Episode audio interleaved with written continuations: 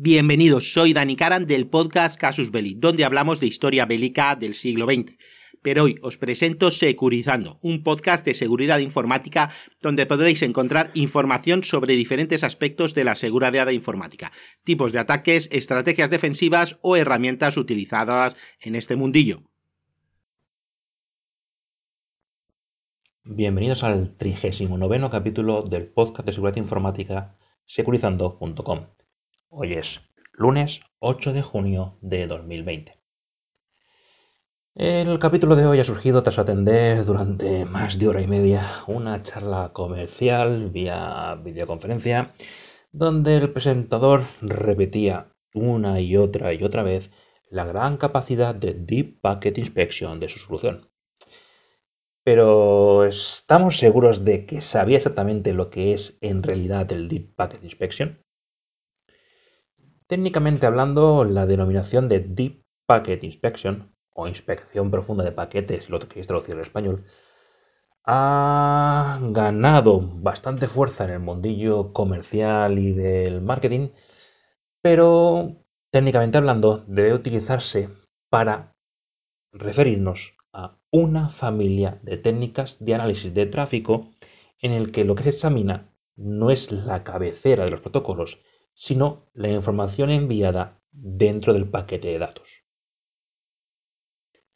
Un firewall tradicional, de los que solo miran la tupla clásica, es decir, dirección IP origen-destino y los puertos origen-destino, y como quinto elemento el protocolo utilizado, tiene suficiente con mirar las cabeceras de los paquetes para tener toda la información necesaria para realizar su trabajo. Así que estos equipos no revisan el campo de datos de los paquetes IP que están gestionando. En cambio, los actuales firewalls con capacidad de seguimiento de protocolos o lo que comercialmente se llama Next Generation Firewall, al analizar el comportamiento del protocolo necesitan analizar el campo de datos de los paquetes para poder tener la información necesaria. Por ejemplo, un Next Generation Firewall, al gestionar el protocolo FTP, permite la primera conexión al puerto 21 y luego analizará esa conexión para saber qué puerto aleatorio se ha elegido para poder empezar la transmisión de archivos.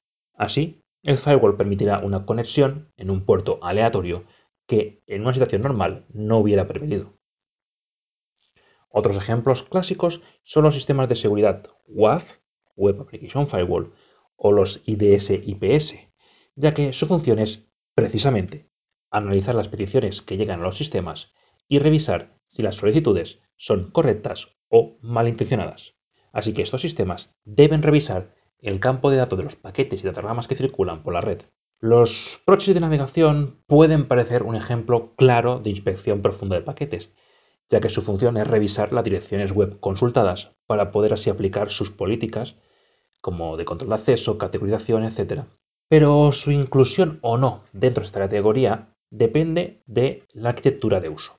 Es decir, si en nuestra empresa tenemos un proxy de navegación conocido por todos y nuestros sistemas operativos están configurados para utilizarlo, no podemos considerar que ese proxy entre dentro de la categoría, ya que no está analizando el tráfico de una red, sino que se lo enviamos conscientemente. Aquí tenemos una comunicación cliente-servidor tradicional. Si configuramos un proxy de navegación transparente capture el tráfico sin que el cliente lo sepa, sí que entraríamos en nuestra categoría.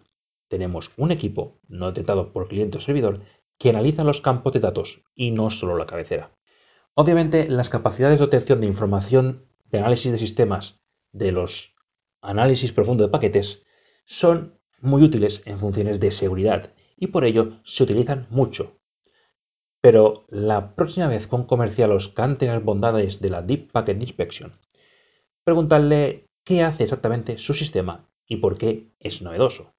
Porque muchas veces las técnicas de recolección de datos son las mismas lo que cambia de una solución a otra es cómo trata la información y qué hace con ella.